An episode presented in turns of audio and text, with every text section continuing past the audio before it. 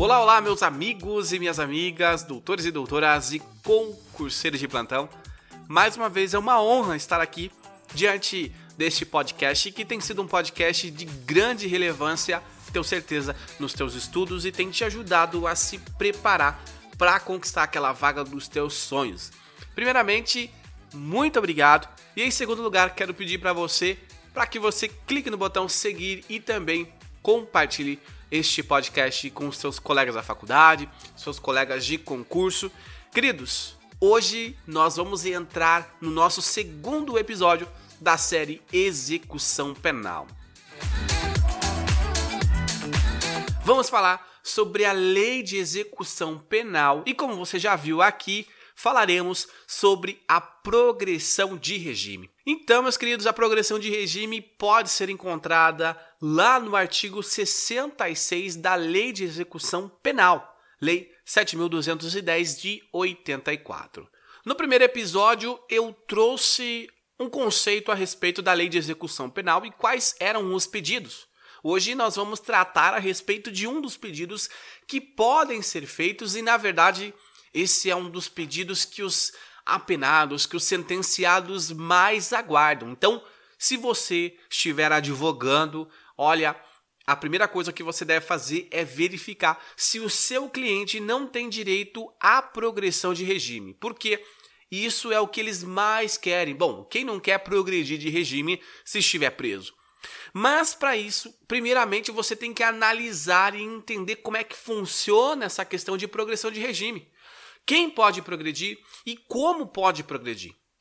Então, antes de mais nada, você precisa se lembrar das aulas de direito penal. Precisa se lembrar do artigo 33 do Código Penal. Lembre-se que anteriormente eu já tratei com os senhores e certamente nos seus estudos você já deve ter visto que o juiz, quando dá dosimetria da pena, ele vai realizar ali a vai fixar qual é o regime inicial de cumprimento da pena. E saber qual é o regime inicial de cumprimento da pena vai te dar uma luz na hora de você verificar para onde o sentenciado vai, para qual regime. Se ele vai sair do fechado para o semiaberto ou do semiaberto ao aberto. Olha, primeiramente você deve entender que regime aberto a pena é igual ou inferior a 4 anos. Está lá no artigo 33 do Código Penal. Passado de 4, né, superior a 4 até 8, semiaberto, superior a 8, fechado. Bom, sabendo disso, você já lembra aqui, você vai verificar a execução da pena. Lembrando que a execução da pena, ela não permite ali a progressão em salto. Como assim, Jean? O que é progressão em salto? Não permite que o sujeito esteja no regime fechado e vá diretamente ao regime aberto. Não é possível. Primeiramente, ele tem que seguir ao regime semiaberto e depois ele pode ao regime aberto. Ah, mas Jean, mas e a regressão? Pode ser do, do, do aberto ao fechado? A regressão pode. Quando tem regressão, a gente vai falar possivelmente é, posteriormente a respeito disso, mas entenda que primeiro você precisa seguir então, do fechado, eu vou para o semiaberto, do semiaberto, eu vou para o aberto. Então, entendido, você vai verificar quando é que o juiz fixou a sentença. Ah, o juiz fixou a sentença e ele determinou o regime fechado. Então, o sujeito ele vai cumprir a pena no regime fechado. Mas, então, como é que vai funcionar essa questão da progressão? Então, lembrando mais uma vez que execução, pedido de incidente de execução é feito ao juiz da execução. Então você, advogado, é, você vai bater na porta lá do juiz da execução e falar: olha, excelência, eu constatei aqui que o meu cliente ele tem direito à progressão de regime. Ou até mesmo o próprio Ministério Público, por ser o fiscalizador, na forma do artigo 67 e 68 da Lei de Execução Penal, o Ministério Público ele tem essa essa função de fiscalizar. Olha, verificamos que o sentenciado aqui de ofício, né, verificamos que o sentenciado ele tem direito à progressão de regime. Muitas vezes nós vemos, e, e, já na área da, da execução mesmo, na prática, nós vemos que o Ministério Público ele não tem muito essa iniciativa né, de verificar, olha, sentenciado X ele tem direito à progressão de regime, já se aproxima a progressão de regime dele, tem é, algum direito que não foi dado ainda, que não foi verificado, que a defesa não pediu. Porque lembre-se, na execução penal, muitos apenados não possuem advogado. É comum encontrarmos ali processo onde consta parte sem advogado.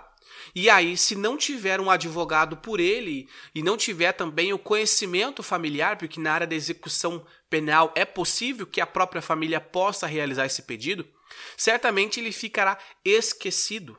Então, por isso que é importante que ah, também se tenha um ativismo judicial por parte do Ministério Público, não somente a fiscalizar, onde, olha, vai regredir de regime, não cumpriu com os deveres, aplica-se falta grave. Então é necessário que o Ministério Público também possa fiscalizar. E a lei de execução penal confere ao Ministério Público também. Então, quando eu realizo um pedido de progressão de regime, eu bato na porta do juiz da execução, o juiz da execução intima o Ministério Público para o Ministério Público se manifestar a respeito disso. Então, passado isso, nós devemos entender que você, quando estiver diante de um processo, lá na fase de execução penal, o processo de execução penal, ele vai te dar uma guia. Essa guia vai se chamar Relatório de Situação Processual Executória. Esse relatório, ele possui todas as informações necessárias para que você possa verificar se há a possibilidade de progressão de regime ou não. Então, primeiramente, esse relatório consta ali o nome, o número da execução e também a qualificação do sujeito. Vai constar tudo ali que significa a qualificação, o nome da mãe, sexo, naturalidade, eh, nacionalidade, escolaridade. E aí nós vamos ter o cálculo da situação executória. No cálculo vai constar o regime atual do sujeito e também a pena total imposta, a pena privativa de liberdade total que foi ali é, colocada ao sujeito, cumprimento atual até a data, então quanto de pena que o sujeito já cumpriu até aquela referida data, e também a pena remanescente e se é, houver ali o total de interrupção. É possível também ter um total de interrupção. Muitas vezes o sujeito ele é, é, foge e aí esse período de fuga, ele é contado como tempo de interrupção. Só que aí, mais abaixo, você consegue constatar nesse mesmo relatório que vai ter a situação que é a progressão de regime. Então vai ter primeiramente uma data base. Já como assim uma data base? Vai ser verificado a partir daquele momento que eu vou começar a contar um prazo que a gente já vai falar para que o sujeito possa progredir de regime. Então, essa data base, normalmente, é da recaptura do sujeito, então, quando o sujeito foi recapturado ou quando foi concedido ali um benefício. A respeito dessa concessão de benefício, há o entendimento do STF que ele estabeleceu novos contornos para data base, né, para essa progressão de regime. Então, o entendimento da sexta turma do STJ decidiu que a fixação da data base para fins de concessão de nova progressão de regime é do dia do último requisito objetivo ou subjetivo, tá? Na previsto do artigo 112 da LEP. Então, quando eu vou verificar a respeito disso, eu vou ter uma data base. Mas e aí você fala, Jean, peraí, eu já entendi que o sujeito vai ter ali o regime fixado. Quando eu analisar, eu vou ver que o sujeito tem que ir do fechado para o semiaberto ou para o aberto. Eu já sei que ele vai progredir para o próximo, mas que é uma dessas previstas no 33. Mas e aí? Contado dessa data base, como é que eu sei quanto de pena ele vai ter que progredir, vai ter que cumprir para poder fazer a progressão de regime? Então você deve olhar o artigo 112 da LEP. Jean, 112 da LEP, o que, que diz o artigo 112 da LEP? O artigo 112 da LEP ele vai trazer ali toda uma questão de contagem de prazo para que o sujeito possa progredir. Todo mundo é igual? Não. Você vai ter que analisar qual crime o sujeito cometeu e se ele foi considerado, na data da sentença, primário ou reincidente. E aí, analisando o artigo 112 da LEP, nós vamos ver que crime sem violência ou grave ameaça à pessoa, a partir de janeiro de 2020, o sujeito deveria cumprir a pena, sendo reincidente, né, sendo primário, um sexto, ou se reincidente, 20%. Ah, Jean, então entendi. Meu cliente foi fixado uma pena X, E aí, ele é réu primário. O crime não foi cometido com violência ou grave ameaça à pessoa. Então ele tem que cumprir quanto? Um sexto da pena. Então, um sexto da pena, a partir do momento em que ele cumprir um sexto da pena, ele já estará apto. O requisito objetivo será atingido e aí ele poderá progredir de regime. Quando o sujeito ele comete um crime com violência ou grave ameaça à pessoa e ele for réu primário, ele deve cumprir 25%. E aí, se o sujeito, por exemplo, comete um crime hediondo, então eu verifiquei que o sujeito cometeu um crime hediondo. Qual o crime que era? Ah, um tráfico de drogas, ou até mesmo um homicídio, ou até mesmo ali ele cometeu um crime, é, um roubo com a utilização de uma arma de fogo. Então, nesse caso, quando o sujeito ele comete esse crime hediondo, eu vou verificar. O sujeito é réu primário? Se for réu primário, eu aplico 2 quintos da pena. Então ele deve cumprir 2 quintos da pena, que é igual à fração de 40%. Então, 2 quintos é 40%. E aí, se ele for reincidente, 60%, o que equivale a 3 quintos. Jean, isso é muito. Cumprir 3 quintos de uma pena é muito em comparação a um sexto, é verdade? Mas tudo isso é olhado em razão do réu. Cada réu ele deve cumprir uma pena, porque vai analisar se ele é reincidente ou não e a gravidade desse crime que foi cometido.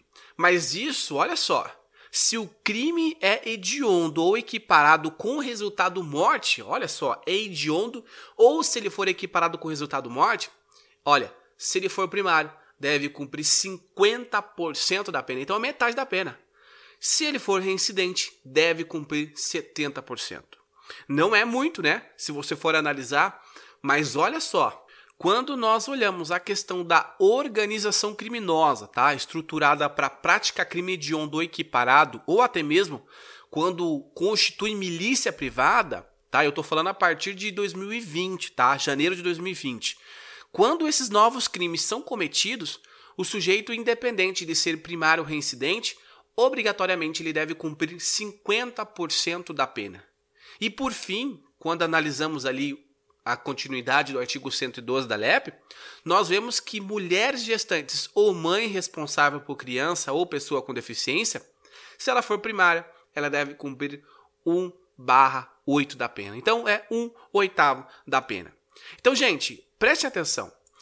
A gente tem que analisar então a progressão de regime com base naquilo que foi fixado na sentença. O juiz fixou a sentença, então já sei qual é o regime inicial. Sabendo o regime inicial, eu já sei para onde o apenado vai, qual regime ele vai cumprir. Bom, a sentença foi regime fechado. Olha, ele é réu primário.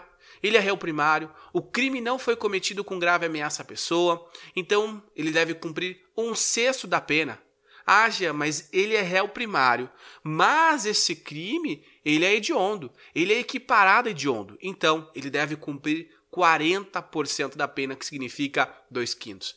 Então, gente, não há como dizer qual regime inicial e quanto de pena todo mundo vai cumprir.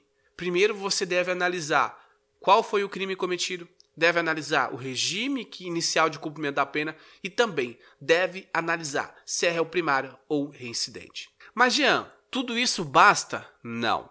Ele deve cumprir também o requisito subjetivo Além de cumprir o requisito objetivo, que é a questão de tempo, o bom comportamento dele também deve ser analisado na forma do parágrafo 1 do artigo 112 da LEP. Então não pode brigar, tem que obedecer ali os guardas, tem que ser respeitoso, tem que ter um bom comportamento. Meus caros, espero que vocês tenham gostado dessa aula de hoje. Muito obrigado a você que me acompanhou até aqui.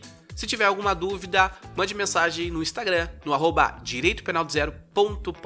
Será um prazer falar com você. Muito obrigado, espero te ver nos próximos episódios. Um forte abraço e até mais!